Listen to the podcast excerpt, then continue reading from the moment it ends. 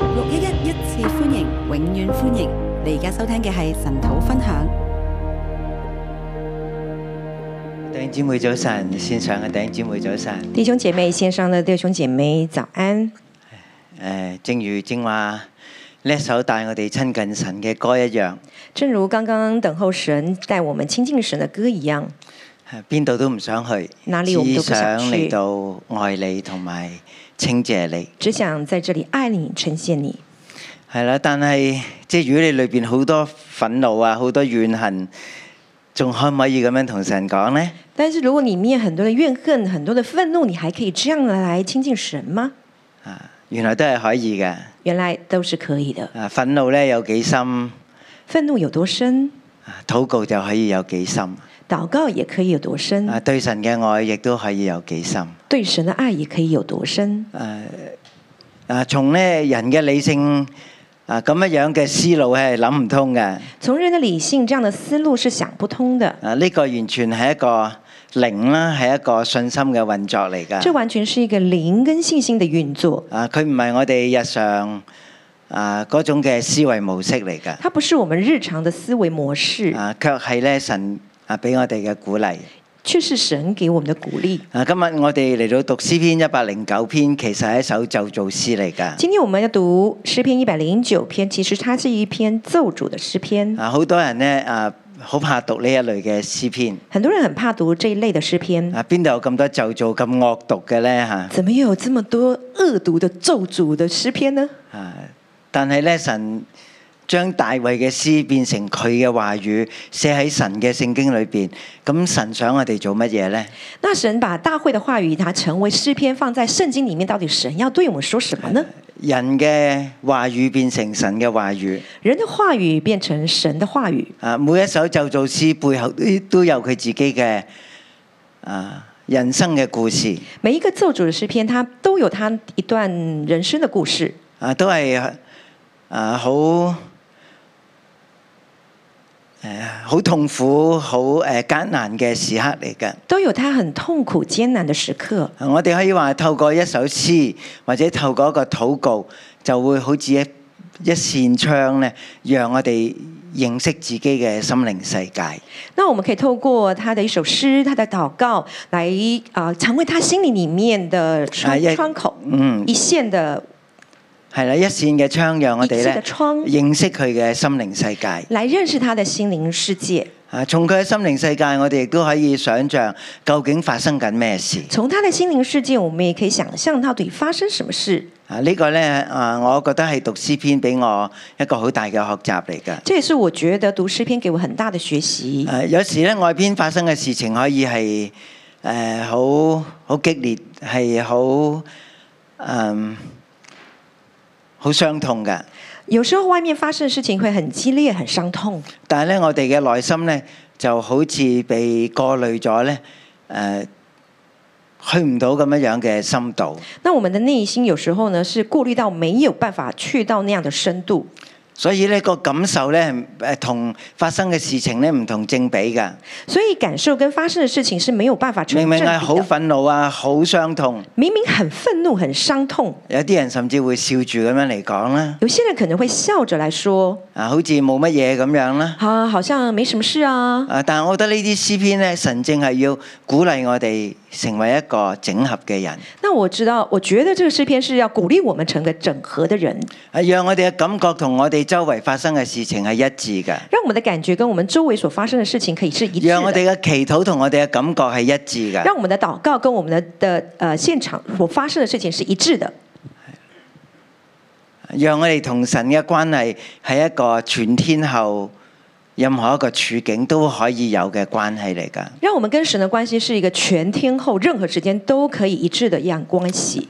啊，譬如我哋會鬧人，比如說，我們會罵人，啊，我哋心裏邊憤憤不平，我們心裡面憤憤不平，啊，但係好多時我哋好少向神咁樣嚟到祈禱。但是很少，有時候我們很少跟像這樣來跟神禱告。啊，但係我哋同人講呢，其實我哋會傷害別人㗎。但是我們跟人講的時候，我們會傷害別人。或者咧，我哋好似同人分呃享，誒佢咁樣樣咁樣對我咧，其實已經係將嗰種嘅傷害傳遞咗出去。那比如说，我们可能跟别人这样的分享，其实已经把那个伤害已经传出去我了，哋叫傳泄啊！我们称为做传舌。啊我哋會更多時咁樣做我们很多时是这样做的，啊，但唔曉得呢，原來呢啲嘅説話都可以同神講噶，但是我们不晓得这样的话，其实我们也可以跟神说的，係可以同神講是噶。可以跟神说的，啊，比咧同人講係更加嘅好啊！是比跟别人讲更加好。人哋聽咗咧，佢可以同你啊敵忾同仇，那人家听了可以跟你一起敌忾同仇，或者咧企咗喺你嗰邊或者是站在你那边，啊，但係佢冇辦法知道整個真相。但是他没有办法知道整个真相，但係神知道我哋整個嘅真相，但是神知道我们整个佢真亦都相，知道我哋受過嘅傷害，他也知道我们受过的伤佢會害，為我哋抱不平他会为我们好抱不平，啊，因為佢係一個正義嘅神。因为他是一个正义的神。但係佢亦都睇到我哋嘅盲點那他也看到我们的盲点。啊！我哋同人分享呢啲受傷嘅事情呢，我们跟人家分享这些受伤的事，其實都係從一個受害人嘅傾斜咁樣樣嚟到分享㗎，因为也是一个从一个受害者的这个倾斜啦，然后来这係样一個分享傾斜嘅角度嚟是一个㗎。倾斜的角度，啊，唔係一個全面嘅啊事實嚟不㗎，是一个全面的事实，但係一個自己覺得真實嘅感覺。是自己觉得真实的感觉。咁我哋聽嘅人呢，好容易就會企咗喺佢嗰邊啦。那我们听的人很容易站在他那一边，啊，其實呢，我哋只係聽咗片面之詞啊。但其实我们只是听到一些片面之词。啊，但係如果你有共鳴呢，但如果你有共鸣就呢係，證明咧你曾經都受過傷害。也证明你曾经都是有受过伤害，咁你就好容易拎你自己嘅傷害咧去對比佢嘅傷害啦。那你就会拿你的傷害来对比他的傷害啊、咁你就唔單止係敵忾同仇那喎，就不单是敌忾同仇哦，誒，簡直係同病相憐添喎。简直是同病相怜呐、係咪加深咗我哋裏邊嗰種嘅怨恨啊？这加深我们里面的那个这种或者怨加恨，深咗我哋對別人某一啲嘅態度啊？或者是加深我们对別人某一点、某一些的态度。啊，所以如果有人真係要咁樣同你傾嘅時候咧，如果真的有人这样跟你談的时候你，可以鼓勵佢。你要鼓励他，啊，我我會聽。我会听。不過更好嘅咧，不过更好的呢，就係你要同神講。就是你要跟神说。好多人咧唔識祈禱啊，很多人不懂禱告，啊覺得呢啲説話咧唔應該向神嚟到求㗎。觉得这些话不应该跟神求的。啊，正正就係呢啲係我哋最心底嘅話，啱唔啱啊？但是真正的这个就还是我们心底的话，对最不搞对？擾我哋，最令我哋誒輾轉反側嘅説話。最搅动我们、最让我们转转转反折的这些，才是我们心底的话。啊，我哋就學坦然咁樣嚟到同神講，我们真的要学习坦然的跟神说。神會知道點樣聽㗎，神他知道，他懂得怎么听，佢會明白我哋㗎。他明白我们的。啊！但我哋唔係因為咁樣講咗，我哋就期待神一定要咁樣出手。但是我们不会是因，我们不应该是因为拿神这样听了就会跟我们一一样的感觉，誒，佢就會咁樣嚟到出手。他就这样来出手，啊，因為佢知道我哋係片面嘛。因为他知道我们是片面呢，啊，我哋冇辦法去支配神㗎。我们没有办法去支你配幾憤神。怒都好，我哋都冇辦法支配神。你多么的气愤都好，我们没有办法支配神，神會聽我哋講，神会听我们讲，但係佢唔會聽我哋話。你聽唔聽得明啊但？是他们他不会听我们的话，你明白吗？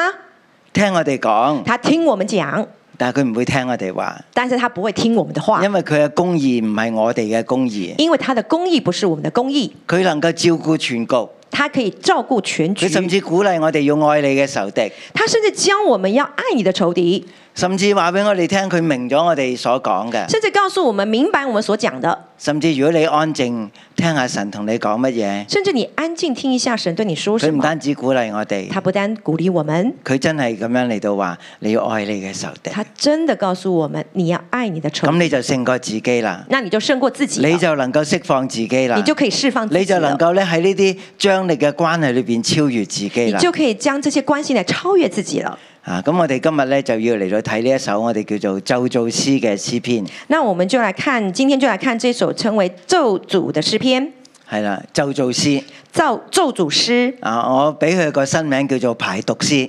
我給他一個新的名字叫排毒詩。啊，大家知道我哋咧教會進入四十日嘅禁食，大家知道我們現在正進入四十天的禁其食，實一個最好嘅日子咧，我哋去排毒啊，其實是一個最好的日子，我們來排毒，啊啊，將我哋裏邊嘅怨恨啊，嗰啲誒收藏咗嘅誒呃累積咗嘅毒素咧，全部排出嚟将我里面的怨恨呐、收藏累积的毒素完全排出来，啊，交俾神交给神，啊，讓我哋嘅靈魂輕省，让我们的灵魂兴盛，讓我哋個膊頭輕省。让我们的肩膀轻省。啊，如果唔係神上升，我哋都升唔起啊，因為太沉重啦，我哋裏邊不然的话呢，神上升我们都升不起來，因為太沉重了。啊，我哋要認識自己裏邊有呢啲毒素。我们要認識自己里面有這些毒素，啊，勇敢嘅嚟到向神嚟到申訴，勇敢的向神來申訴，啊，讓神咧嚟到诶、呃、為我哋出面。讓神來為我們出面。好，诶、我俾個題目咧叫做內心受傷更要稱謝神，让我这个題目是內心受傷更要來稱謝神，內心受傷更要稱謝神。內心受傷更要來親親近神。啊，呢啲係內傷嚟㗎。這些是內傷，啊，呢啲嘅诶咁嘅講法咧，其實诶、呃、經文裏邊有用㗎。這些的這樣的講法是經文裡面有的。啊，譬如第二十二節，比如第二十二節，佢話因為我困苦窮乏，內心受傷。他說：“因為我困苦窮乏，內心受傷。啊，佢坦然嚟到承認自己係受傷”他嘅。坦然地承認自己的受傷。啊，同埋我哋啊嗰種抵賴咧係好唔同嘅。还有我们那些耍赖啦是很不同的，啊，係抵賴呵，是耍賴呀、就係、冇啊冇嘢啊咁就樣是樣。没有啊，没事啊，啊，其實咧就揞住個心喺度流血啦。咁其實是啊、呃掩着自己的內心， 其實里面在流血。啊，詩人可以坦坦然咁樣話俾神聽。诗人可以坦然的告訴人啊家，佢話俾神聽。他告訴神，啊，我內心受傷。我內心受傷。然後第三十節咧，然後第三十節呢，佢話咧我要用口極力嚟到稱謝耶和華，啊他說我要用口極力的稱謝耶呢個係和華，佢嘅出路。這是他的出路，禱告係佢嘅出路，禱告是他的出路，稱謝佢嘅出路，稱謝是他的出路，喺眾人中間嚟到讚美神係佢嘅出路。在眾人中間來讚美神是他的出啊路。呢、個係從三十節嘅經文講出嚟這㗎，是從三十節的經文講所以出我來就的，組合出呢個題目啦，所以我就組合了這個題目。就係、內心受傷更要稱謝神。就是内心受傷更要稱謝神。啊，咁我哋就進入呢個人嘅生命嘅故事裏邊啦。然後我們就來進入這個人的生命的故事咁。呢個係邊個嚟嘅呢？這個是誰？嗱，咁啊標題就話大衛的詩係咪？啊標題就是說是大衛的詩。咁、其實咧，從詩篇一零七開始，我哋就知道咧，我哋進入咗詩篇嘅第五卷。那我們從詩篇一百零七篇開始，我們就知道進入到詩篇的第五卷。係啊，第五卷就係回歸嘅詩篇嚟㗎。第五卷就是回歸的詩一篇。零七一開始就話神從東從西去招聚佢嘅百姓翻嚟，第啊、詩篇一百零七篇的時候，神就說他從東從西去招聚他的百姓回佢哋就來。喺嗰度稱謝神啦。他們就在那裡親佢哋點樣經歷？稱謝神啊過飢渴啦、他們怎麼樣經歷飢迷失渴、啦、迷失、大風大浪大啦，風大浪，啊甚至被敵人壓制啦，甚至被敵人壓喺制？各樣嘅處境裏邊，在各樣的處境裡佢哋而面，家成為新嘅材料。現在成為新的材料，用嚟讚美神，用來讚美神。神你嘅權能，讓人去詫異你嘅智慧。神你的全能讓人來詫異你的全能，啊，你嘅智慧，你的智你慧，真係咁樣行奇事你㗎。真的是這樣行奇咁呢個就係事。詩篇一零七啦。這就是詩篇一零七，其實就打開咗卷五嘅整個佈局，就是來打開了整個卷五的布局，就係由一零七一路去到詩篇一百五十篇，就是從一百零七篇到詩篇一百五十篇，啊，都係向住呢個角度嚟到出發。都是向着這樣的角度出回發。歸嘅百姓回歸的百姓經歷過創傷，經歷過創但喺傷，神裏邊得勝，但在神的裡面得勝，喺神裏邊稱謝。呢、在神的裡面稱稱個謝。就係一零七啦，這就是一零七、一零八一零八就。係我哋琴日所睇嘅。啊就是嗯我們昨天所都係看大的，衛嘅詩。也是大衛的詩咁。好明顯唔係大衛喺回歸嘅處境寫啦，很明顯不是在大衛回歸的時候不啦，是在回歸的處境寫，不是在回歸的時候寫的，係啲大衛嘅舊歌嚟㗎。是大衛的舊詩歌。係啦，佢點樣同以東人打仗，他怎麼樣跟以東點樣打同仗？亞蘭人打仗，怎麼樣跟亞蘭人打仗？就成為回歸嗰一代嘅激勵。就成為回歸那一代的激勵。啊！佢哋喺嗰度嚟到讚美神，他們在那裡讚美神，而連大衛都可以咁樣嚟到勝過仇敵，連大衛都可以這樣來勝過仇敵，我哋都可以咁樣嚟到勝過仇敵。我們也可以這樣來勝過仇佢敵。哋能夠回歸。他們能夠回本歸，身就係讓人見到神係為佢哋出手，大有能力，並就是且得勝。让人家看见神为他们出手，并且大大得胜。好咁啊，詩篇一零九又係大衛嘅詩但诗篇一零九篇又是大卫的詩，啊，咁又係一首舊歌也是新一曲首啦。旧歌新曲，就係喺大衛嘅年代，就是在大卫的年代，佢所遭遇、所經歷嘅。他所遭遇、所经历今的。日去到回歸嘅年代，今天到回归的年代，或者去到你同埋我呢一個年代，或者是从到了你跟我的年代我，哋都可以用大衛嘅故事成為我哋嘅禱告，我們都可以用大卫的故事成为我们的祷成為告，我哋嘅感恩詩。成为我们的感恩诗。咁大衛係一個點嘅人呢？那大卫是个什么样的你人？有冇聽過大衛咒造人呢？你有没有听过大卫咒主人？話大衛咧俾人追得好逼啊！大卫被人追得很急迫啊，啊，就好似琴日一零八篇咁樣講，好像昨天一零八篇这樣说，被掃羅追到去亞杜蘭洞啊！被扫罗追到亚都兰洞你。可以話佢人生行到絕路啊！你可以说他人生走到了绝路，啊，但係佢經歷得勝，但是他经历得胜，佢無路可走，佢就全面咁樣嚟到呼求神他无路全人咁嚟到可呼求走了，神他就全人的来呼求神，啊！神就啊拯救佢。神就拯救他。咁我哋知道大衛係一個受咗好多困迫嘅人。那我们知道大卫是受过很多困逼的人，如果我哋唔係讀呢一呢一類嘅詩篇呢，那如果我们不是读这样的诗篇呢，我哋根本唔知原來大衛會咁樣就做人嗯我们㗎。根本不知道大卫会这样咒主人的。啊但係佢唔係面對面咁嚟到向嗰啲壓迫佢嘅人嚟到就做佢哋但他不是面对面的去向那些逼迫他的人咒住他们呐、啊，或者對別人嚟到就做誒嗰啲壓迫佢嘅人，或者是对别人去咒诅那些压迫他的人，佢係對神嚟到講嘅。他是对神说啊的。我哋讀呢啲詩篇呢，我们读这些诗我篇哋呢，要搞清楚啲你我他。我们要搞清楚你我他。呢、個你呢，係同神講嘅你，这个你是跟神讲的你，啊唔係講仇敵。不是说仇敌。仇敵喺呢啲詩篇裏邊叫做他或者他們。仇敌在诗篇里面是叫他或他们，啊，我咧呢、個就係大衛啦。那我呢就是大卫。啊，咁我哋都可以代入大衛。那我们也可以带入大卫。大衛受過好多嘅傷害，大衛受过很多伤害，佢俾人嚟到壓迫。他被人压迫，啊，但係佢係禁止自己嘅口，但他禁止自己的口，佢只係將呢啲受傷嘅説話同神嚟到講。他只是把这些受傷的话跟神说。好，咁我哋先睇第一段，那我们来先来看第一段啊，第一節至到第五節。一到五节，啊！佢係被怨恨，但係佢表明對神嘅讚美。他虽然是被怨恨，但是他表明对神的赞美。嚇、啊佢一開始就話：我所讚美嘅神啊，求你唔好閉口不言。他一开始就说：“我所赞美的神呐、求你不要闭口不言啊，。點解你唔好閉口不言呢？怎为怎么样？你不要闭口不言呢？因為嗰啲惡人佢哋係咁講嘢啊，因为那些恶人他们不断的讲啊，佢哋嘅口已經張開嚟到攻擊我啊，他们的口已经张開来攻擊我啊！佢哋咧周圍嚟到圍繞我講怨恨嘅説話啊。他们周圍到處就去來講怨恨的話。嗱，咁我哋要明白呢啲故事，我哋係要從撒母耳記下咧，我哋先至啊知道大衛講緊乜嘢㗎。那我們要明白，我們要從沙漠記下，我們的比比較明白大衛在說什麼。啊，嗰嗰個係一個歷史嘅記載，那是一個歷史的記載，詩篇咧係一個心靈嘅表達。詩篇是一個心靈的表我達。哋需要呢啲外在嘅故事咧，明白一個人內心掙扎緊乜嘢。我們要從這些外在的故事，要明白那個人內心掙扎的是什麼。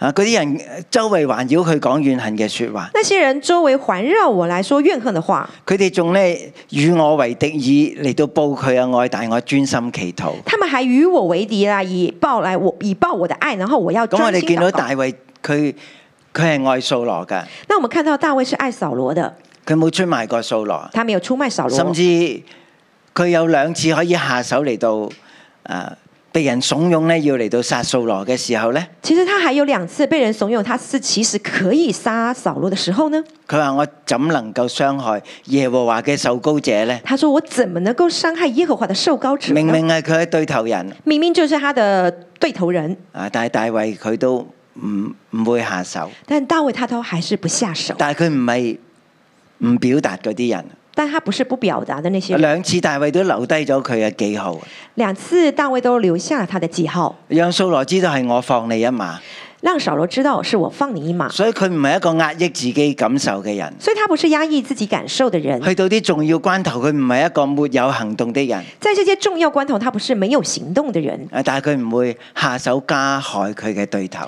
但他不会加加手下手下加害手加害他的对头人。係啦。佢專心祈禱。他专心祷告，佢哋向我以惡報善，以恨報愛。他们向我以恶报善，以恨报爱。啊大衛也大衛話：雖然如此，大卫说：虽然如此，我專心祈禱，我专心祷告，我要讚美我嘅神。我要赞美我的神。啊，但係咧，佢專心祈禱咧，但是他专心祷告呢，啊，進入自己嘅內心咧，进入自己的内心，啊，佢就發覺咧，佢情不自禁啊，他就发现他情不自禁，啊，就係裏边嗰啲怨係係咁湧出嚟啊。就是他里面的那个怨恨不断涌出来。前边佢只不過係描述佢嘅對頭人前面他只不过是描述他的对头人，啊，呢啲嘅惡人，这些的恶人，以善報惡嘅，诶、以惡報善嘅啊诶对头，以恶报善的对头人。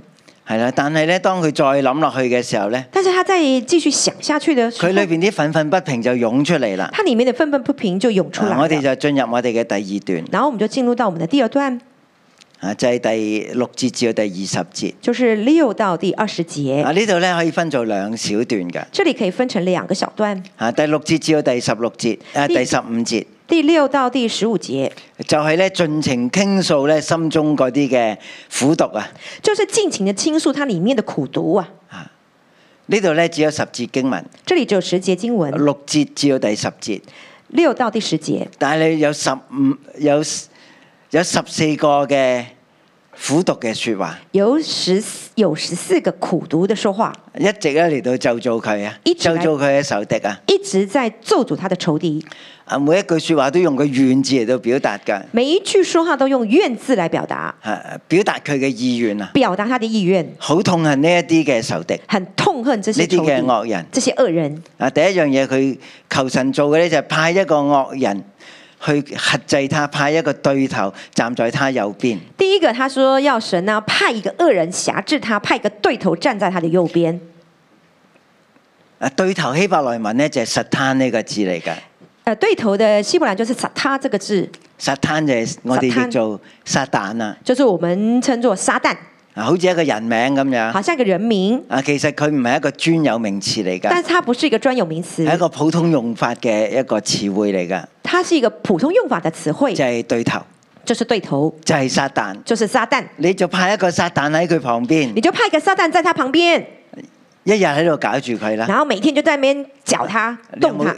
你有冇試過一日俾人咁樣嚟到搞擾你啊？你有沒有試過被人這樣一天來攪動你啊？但其實原來佢唔喺身邊，你都好被搞動噶喎。其實他原來他不在你身邊，你都可以被攪動的哦，因為你個腦海不斷嚟到諗呢個人啊，因為你的腦海會不斷的想這個人啊呐、你諗起佢嘅前面，你會嬲佢後邊啊，係咪啊你？想到他前面，你就會罵他的後面啊，誒揮之不去就是揮之不去。啊！其實呢個係大衛自己嘅經歷其實這是大衛自己的經歷，啊，咁我都咁樣經歷過。我也這樣經歷過以。前我喺神學院工作，我以前在神學院工作，裏邊咧有一個特別難相處嘅同事。裡面有一個特別難相處的同事。咁我冇諗過離開咗神學院啦，那我沒有想過，我離開了神學院，點解仲喺度諗住佢嘅呢？他怎麼還在一直在想他呢？佢又唔係我嘅戀人，啱唔啱他啊？又不是我的戀哇！人，但係對日不日對？夜夜都係諗住但是佢我啊！日日夜夜就是想 着他，啊，呢啲就係叫做喺你右邊嘅撒旦 啦、这就是叫做在你右邊的撒旦呐、啊！呢呢嗰種嘅對頭啊，嗰種嘅言語啊，嗰種嘅行為啊，令到你非常之受困擾。就這樣的對頭，他的言語啊、行為啊，就是讓你非常的受困擾。啊，大衛嘅祈禱就係願神你派一個對頭人喺佢右邊啊，那大衛的禱告就是：你神啊，你派一個對頭人站在他旁邊，啊克制佢啦，轄制他。係啦。咁第二個願呢，就係、願佢出嚟擔當罪名，願佢嘅祈禱成為佢嘅罪那第二個的願就是願他出來擔當罪名，願他的祈禱反成為罪，啊，佢會受審㗎。他會受審，啊，佢唔能夠逃避佢嘅刑責㗎。他不能來逃避他的刑責。啊，咁第四、第五個願呢，願佢嘅連日連日短少，別人得佢嘅積分。第四、第五就是願他的年日短少，願別人得他的職分。哎呀，神真係聽咗大衛嘅祈禱啊！哎呀，神真的聽了大衛的禱告。啊你知掃羅呢係自殺而死嘅，你知道掃羅他是自殺而死而死的，啊，佢唔係一個即係誒安於天年咁樣嚟到去世嘅，他不是一個安享天年的咁樣嚟這到樣去死世這樣的去世的。啊，別人得他的職分。别人得他的职分。啊，大衛咧竟然坐咗佢個位，大卫竟然坐上了他的位置，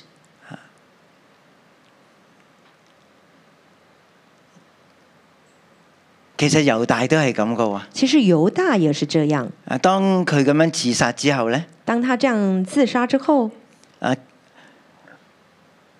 喺《使徒行傳》咧嗰個講法就係咧，在《使徒行传》的讲法就是啊佢嘅職位咧別人嚟到取代，他的职位别人来取代，所以佢哋要重新嚟到抽籤邊個可以嚟到做使徒啊。所以我们他们就要重新的抽签，看谁可以做使徒。啊，所以我哋小心我哋嘅口，連呢啲嘅説話都可能會發生㗎。所以我们要小心我们的口连这样的话，我都可有可能发生的。啊你真係要一邊祈禱一邊求神，你唔好咁啦，你真的要一边祷告一边求神，你不要这样啊啦。嗯係我嘅誒禱告啫，你唔一定要咁樣做嘅。是我的祷告啊，你不一定要这样做的。但係大掃羅真係想取大衛嘅命㗎，但是扫罗真的想要取大卫的命的，啊，其實不能受終可能就係大衛嚟㗎，其实不能受终是，其实有可能是大卫的，啊，但係大衛而家咁樣嚟到向神嚟到禱告，但大卫却这样的来向神祷告，啊，願佢嘅兒女成為孤兒，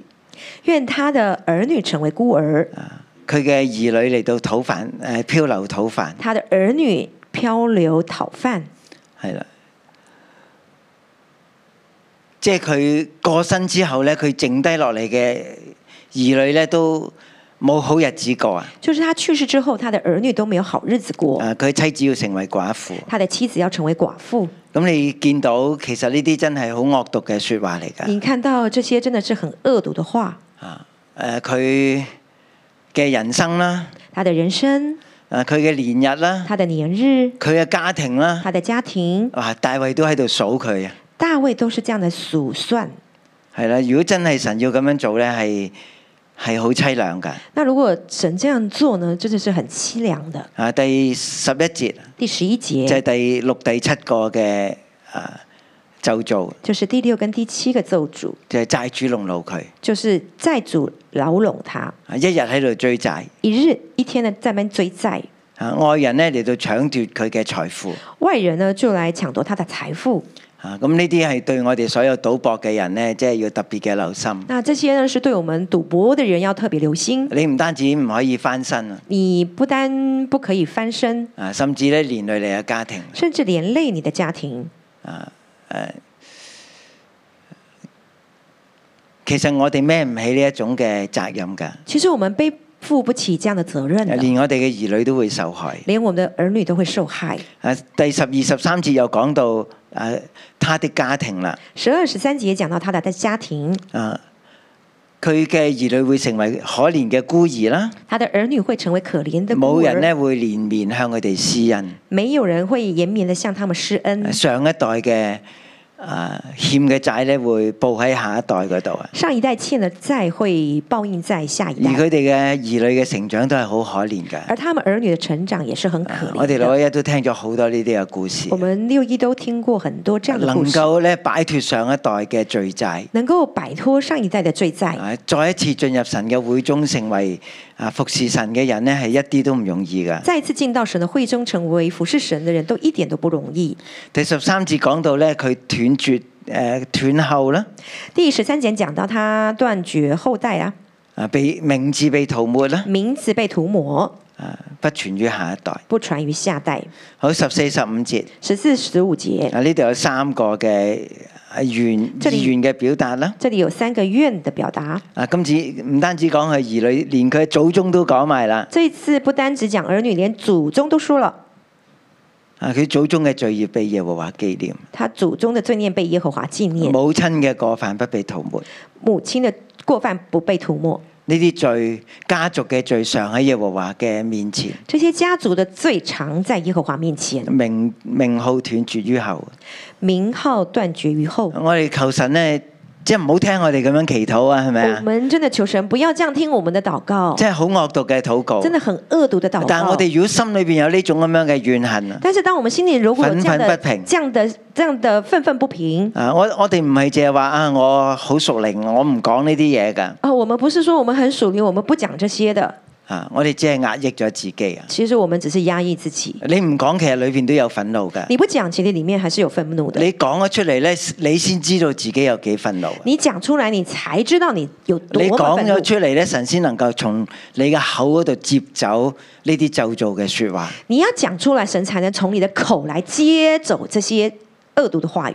係啊，呢一種咁樣樣嘅講出嚟咧，這樣這一種講出來呢，其實就係一種排毒啦，其實就是一種排毒了，唔讓呢啲惡毒咧存留喺我哋嘅心裏邊。不讓這些惡毒存留在我們心點裡。解神要將大衛咁嘅詩篇俾我哋呢？為什麼神要把大衛這樣的詩篇給我們呢？佢要我哋聽乜嘢呢？他要我們聽什麼？聽大衛嘅內心。聽大衛的內心。原來大衛都係一個人嚟噶，原來大衛只是個人，要聽我哋自己嘅內心。也要聽我們自己的內原心。來我哋都係個人嚟噶。原來我們也只是我哋都會咁人樣嚟到說話噶。我們也會這樣說我哋話求神的。幫助我我哋，們求神幫助我們，我哋唔去隱藏，我們不去隱藏，我哋能夠面對，我們能夠面對，我哋先能夠勝過。我們才能夠勝過。好，第十六節至到第二十節，十六到二十節，呢種怨恨呢，這種怨恨呢，啊，大衛又翻翻出嚟嚟到思想佢嘅仇敵大衛又出來去思想他的仇敵呀、啊。誒點解佢會落到咁樣樣嘅下場呢？為什麼他會落到這樣的下場呢？啊，第十六節話因為，第十六節說，因為因為佢唔肯施恩咯，因為他不肯施施恩哦，佢佢哋壓迫嗰啲傷心嘅人咯，他們壓迫那些傷心的人哦，仲要將佢哋嚟到致死。還要把他們致死。啊，但我覺得出路亦都喺呢一度啊！那我覺得出路也在這我裡。哋為仇敵祈禱就係咁樣樣，我們為仇敵禱告，也就是這樣，讓佢能夠成為一個施恩嘅人。讓他能夠成為一個施恩的人讓，佢做一點二嘅好嘅事情嚟到抵消佢人生應該孭嘅嗰嗰種咁樣樣嘅嗯誒誒罪嘅結果。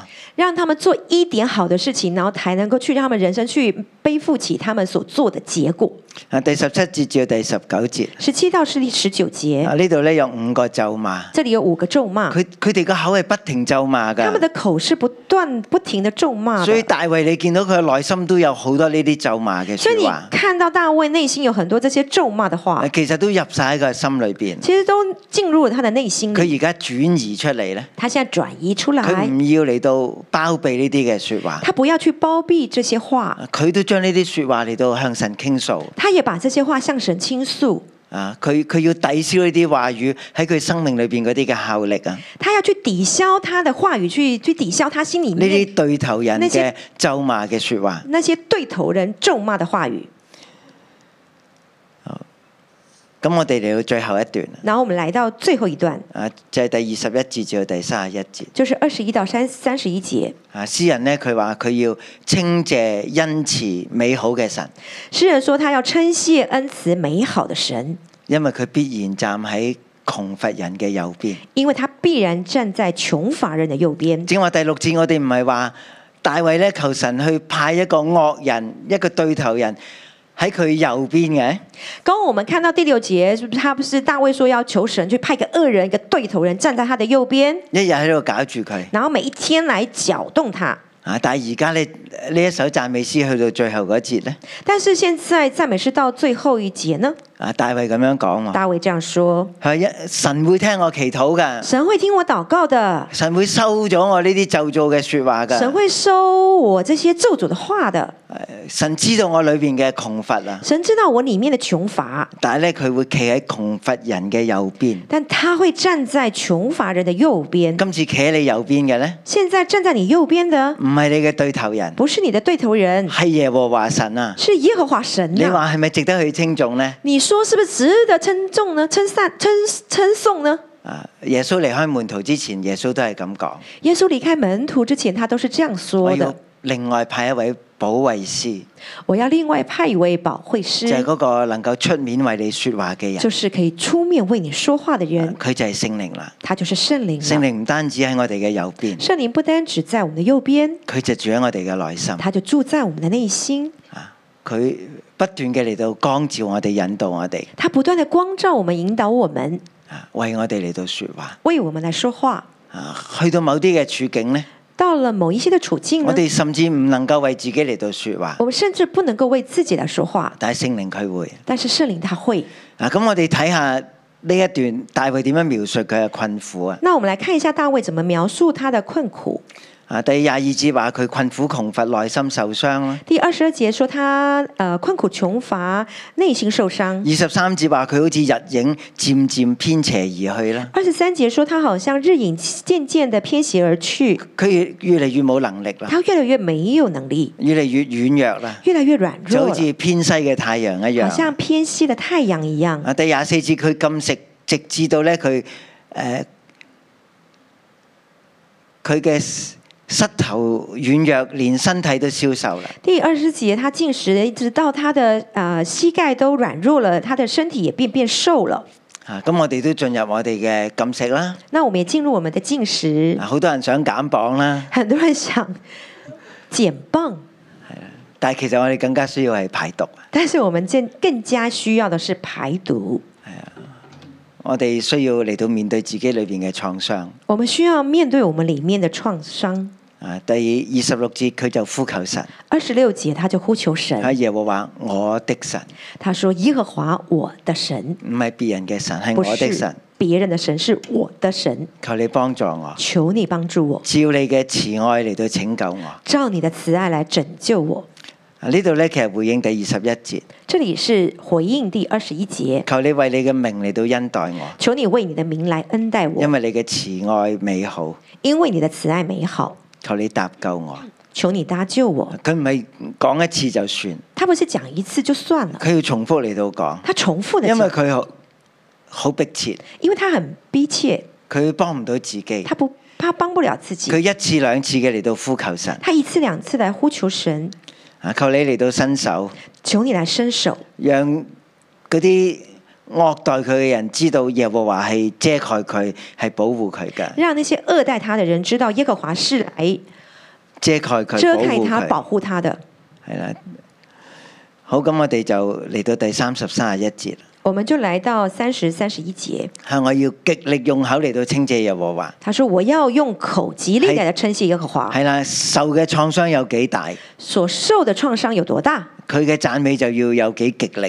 他的讚美就要有多所以我哋極今日力。要極力嘅嚟到稱謝”神。所以我們要極力的來稱謝神，啊！極力嘅嚟到將我哋裏邊所受嘅創傷都嚟到排走，極力的讓我們裡面的創傷都排走。佢要喺眾人中間嚟到讚美神，他要在众人中間來讚美神，因為神係企喺我哋右邊因嘅，為神是站在我們的右邊的，佢要救佢脱離嗰啲審判佢靈魂嗰啲嘅人。他要救他脫離那些審判他靈魂的人。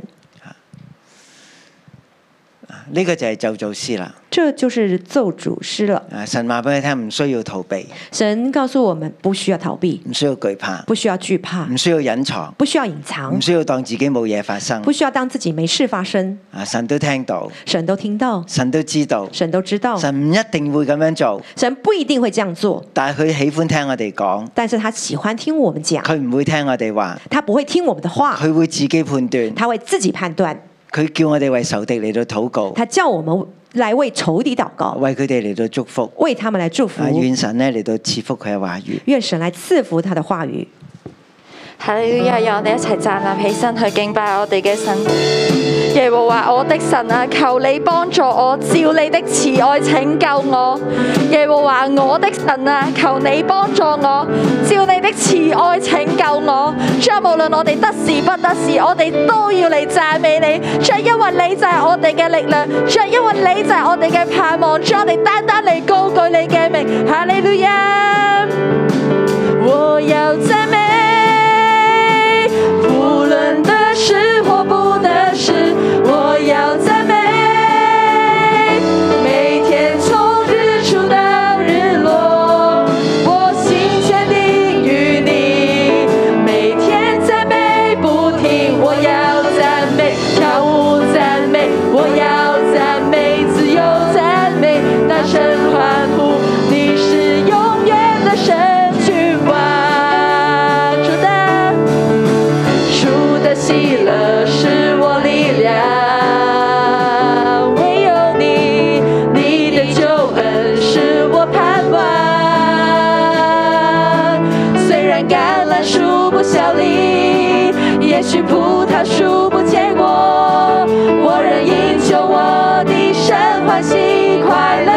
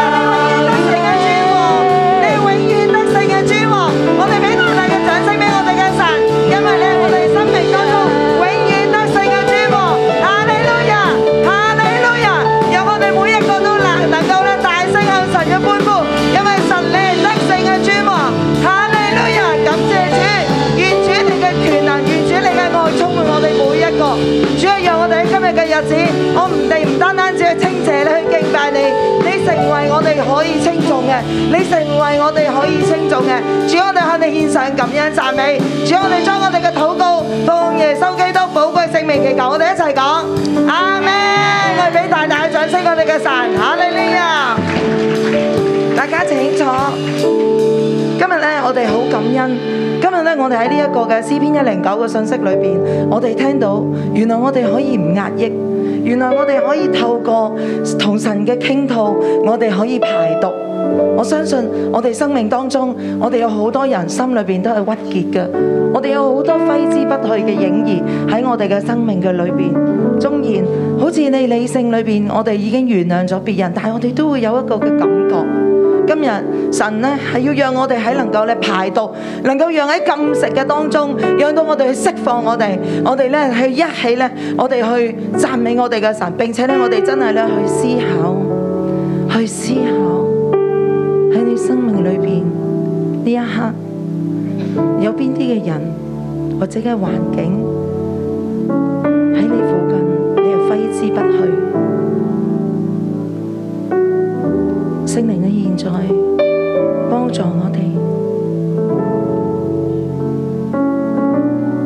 你嘅光照進我哋嘅生命裏邊，我哋今日要全然嘅喺你嘅愛當中得釋放，我哋唔再成為一個苦毒埋怨嘅人，我哋唔再成為一個追債嘅人。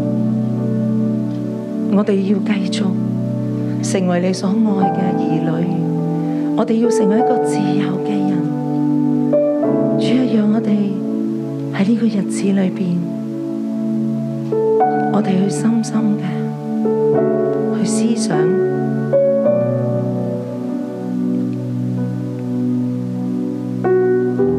弟兄姊妹，當呢一思想嘅時候，有冇一個人就喺個腦海裏邊，喺你個心裏邊泛起上嚟？你常常都會諗起佢，佢唔喺你身邊嘅時候，你會諗起佢；喺你安靜一個人嘅時候，你會諗起佢；喺你屋企嘅時候，你會諗起佢。佢讓你會好激心，讓你會好憤怒。若果有一個咁嘅人嘅時候，你可以將你嘅手按喺心上。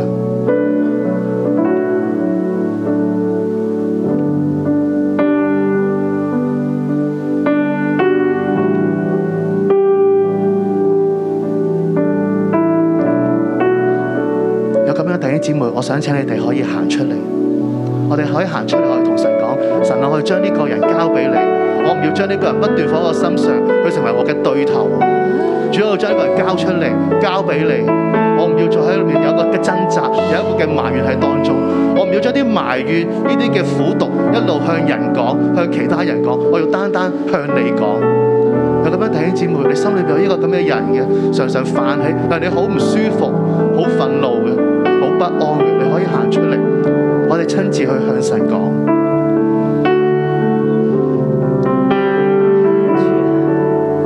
係啊，主啊，我要自由，我要嚟到你嘅施恩座前，主啊，我要向你嚟傾心吐意。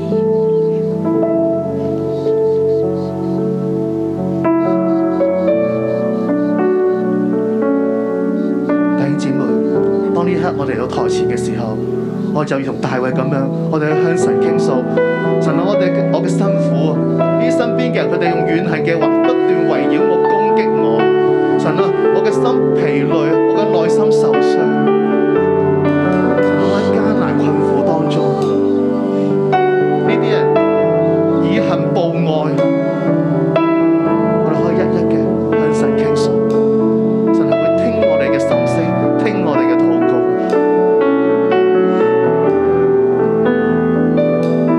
請大家開聲，用你聽得到嘅聲音話俾神聽你內心啊嘅感覺。神啊，佢咁樣對我太過分啦，我好啊啊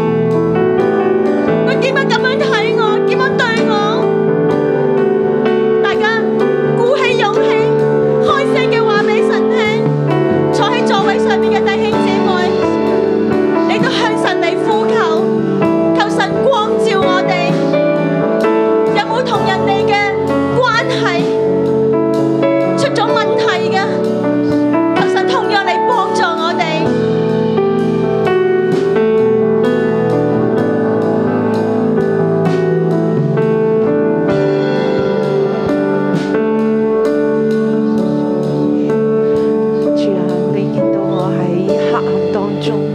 主啊，你見到我哋係弟弟兄姊妹們係被困喺呢個困苦當中，啊仲有嗰啲語言、啊嗰啲眼神，仲有每一次、每一次嘅環繞住嘅夜晚，令到我係真係輾轉反側。主啊，你見到，主啊，你見到，主啊，你見到我心中嘅冤屈，主啊，你見到我哋弟兄姊妹咧而家所面對嘅，主啊嗰種壓迫，主啊喺內心入邊嗰種壓迫，主啊真係靠你啊，主啊，主啊我哋要釋放啊，主啊靠你，你為我哋嚟伸冤，主啊喺當中嗰啲，主啊真係講都講唔出嚟嘅，主啊壓抑喺入邊真係好大嘅壓制嘅，主啊喺呢一刻，主啊我哋要喺你面前，主啊我哋要嚟話，主啊唯有你係嗰位伸冤嘅主，主啊你唯有你係我哋可以傾吐嘅神，主啊你聽我哋每一個有聲冇聲嘅祈禱，主啊你嚟收啦我哋每一個祈禱，主啊靠你嚟施恩。主啊，呢、個艱難嘅環境，我哋喺度好耐啦，兜兜轉轉，好似從來冇離開過，甚至乎不斷嘅不斷去循環。主啊，我跟隨你噶，主啊，點解我走唔出呢個困局？點解人要喺我隔離，常常成為我嘅攻擊？我個內心好苦，我唔知應該點樣有出路。我知道我要讚美你，我讚唔到啊，因為我好辛苦啊，我裏邊被壓抑啊。好似咧，我好似我哋知道，我哋信耶穌就會有出路，但係點解我個環境從來冇變過？我嘅環境從來都係被限制，我嘅環境從來都冇，我好似冇人哋隔離咁蒙福。神啊，點解會咁樣？常常啲惡人都喺我嘅附近。甚至乎我好聽小組長講，我去改變，但係點解仲喺個重複嘅裏邊？點解同家人嘅關係會係咁樣？點解會喺小組裏邊同同組小組員嘅關係會仲係咁僵？點解我哋喺職場上高，我哋喺職場裏邊唔蒙福啊？我喺職場裏邊俾人扇啊！我喺職場裏邊俾人恰啊！神啊，你睇唔睇到啊？我可以點啊？神啊，你俾出路我啊！我要知道點樣可以行出呢個困局啊！神啊，今日我要同你講啊！我要同你講我有幾委屈啊！我有幾艱難啊！我有幾痛苦啊！神啊，你幫我啊！我哋要開口同神講啊！我哋唔係要求恩典啊！我哋要同神講我哋嘅苦情啊！我哋要同神講我哋嘅難處啊！我哋要走出嚟啊！因為神你話你喺愛嘅裏，我哋喺愛嘅裏邊，我哋能夠得釋放啊！我哋要自由啊！我哋要自由啊！喺今日裏面同神講啊！我要自由，我唔要再被限制，我唔要再被惡人纏繞我嘅思緒，我唔要再咁樣嘅生活。我哋一齊同神呼求啊！總然你覺得你自己好美好啊，你覺得你自己冇事冇干，你覺得你自己可能饒恕人啊？其實你問下你自己嘅內心，你真係饒恕嗎？你真係饒恕嗎？我真係靠住神嘅能力去饒恕嘛？定係我係用理性去饒恕啊？喺今日嘅日子裏面，我鼓勵你啊！你要將裏面心裏面一點一滴唔能夠饒恕嘅，你今日都盡情去講，盡情去講，講到神去聽你為止。我哋盡情去將呢一個嘅苦水完全嘅吐出嚟。喺今世嘅日子，我哋要完全嘅排毒。主啊，我哋呼求你嘅名啊！主啊，我哋呼求你嘅名啊！我哋唔要成為被克制嗰一個，我哋要成為釋放嘅，啊我哋要成為你神寶貝嘅兒女啊！我哋唔要生活得憂憂愁愁啊！我哋唔要生活得被克制啊！因為我哋係自由噶，我哋係自由噶，我哋係自由噶。主爱如情，围绕将我哋所有嘅充苦毒、满我的心，我哋嘅埋怨、深处我哋嘅怨恨、我心中我是哋所有嘅唔饶恕，伤我痕，哋全部都交俾你。求你来医治，主，我哋唔放过自己，我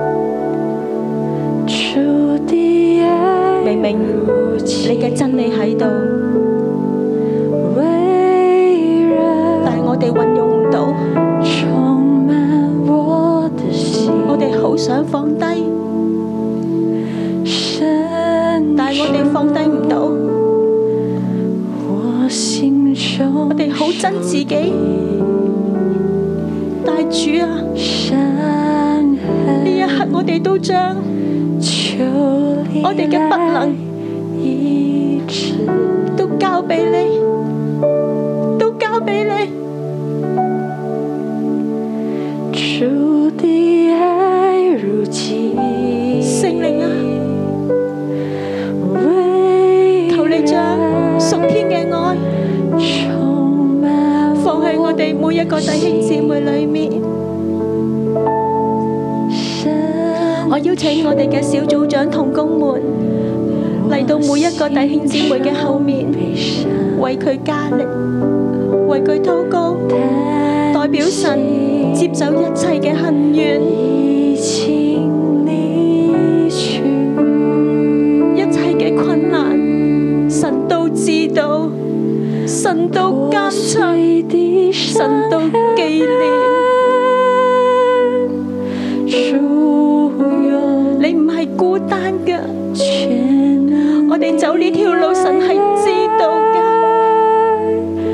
医治，神知道我哋嘅軟弱同困難。在我的心里神知道我哋里面嘅苦澀同不能，深处。主啊，求你亲自嚟安慰我哋弟兄姊妹。触摸，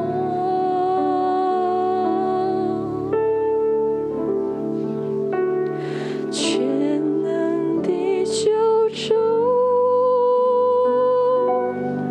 耶稣，你大能的爱圣灵啊，你嘅爱充满我哋整个苦里，绕我。你嚟医治我哋，我心灵所有伤痕除去我哋一切嘅苦毒埋怨，完全被医治所有唔要恕自己、唔要恕别人都要离开，完全嘅出破去。碎的伤痕，主主，你定义将我哋压伤，全能为咗重新嚟建立。你定义嚟破碎我哋，围绕让我哋嘅生命可以成为别人嘅供应。在我的心里。主啊，求你将一个感谢嘅心神放喺我哋里面，已是触摸，更深嘅医治，更深嘅医治。全能的救主，耶稣，你大能的爱围绕我，我心灵所有。我哋一同起立，用呢首诗歌嚟回应我哋嘅神。我哋求神将更深嘅爱放喺我哋里面。破碎的伤痕，疏用全能的爱来医治我，在我的心里深处。已。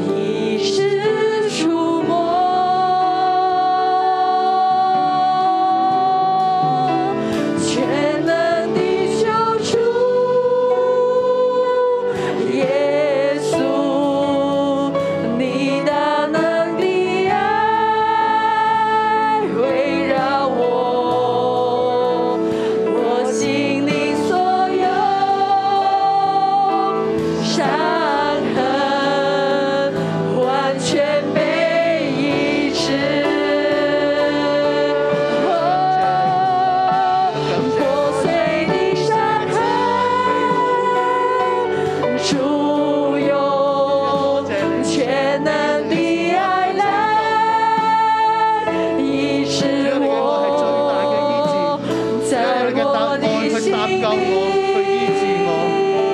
伸出你伸主啊，求你為你嘅名去恩待我。又話神啊，求你幫助全我。能的救主，耶稣，你大能的爱围绕我，我心灵所有伤痕完全被医治。主啊，感謝你，讚美你。主啊，你嘅慈愛去醫治我哋每一個人。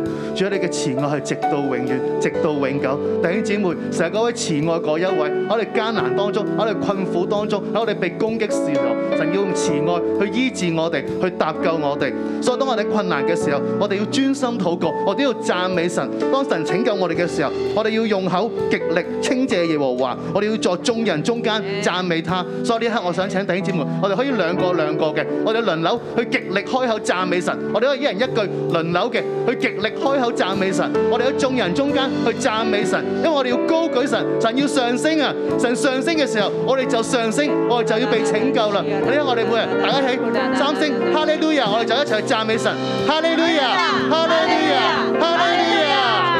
主啊，你就係咧慈愛嗰位神，主啊，你就係至高嗰位神，主啊，你係永恆嘅神，主啊，你就係信實嘅神，主啊，你係憐憫嘅神，主啊，我哋多謝你讚美你，主啊，喺無論係咩高山低谷，主啊，你都與我哋同在，主啊，你知道我哋嘅軟弱，主啊，你扶持我哋，主啊，你施恩與我哋，主啊，我哋讚美你，讚美你全能嘅神，大能嘅神，真善嘅神，我哋讚美你，主啊，依靠你，主啊，依靠你，主啊，你就可以施展大能，主啊，你與我哋同在，主啊，為我哋嚟爭戰，主啊，我哋讚美你。主我讚美你係慈愛，直到永遠，直到永久啊！主我讚美你，你係坐在寶座上嗰一位啊！你係拯救我哋、搭救我哋嗰一位啊！主我讚美你啊！當我哋風暴當中嘅時候，你坐著為王，你帶領我哋跨越風暴啊！主我讚美你，你帶我哋高升嗰一位啊！主我感謝你，讚美你。他心事直到永远，他能力不改变，他同在直到永远，到永远，到永远。他心事直到永远，他能力不改变，他同在直到永远，到永远，到永远，到永远。起来，献上感恩祭给我们的神，向最大的欢呼给我们的神，阿门。献上感恩祭给我的神，他慈爱存到永远，他以自然丰硕受享，他慈爱存到永远，歌颂赞美，歌颂赞美，他全能的手满有权柄，他全能的手满有权柄，他慈爱存到永远，他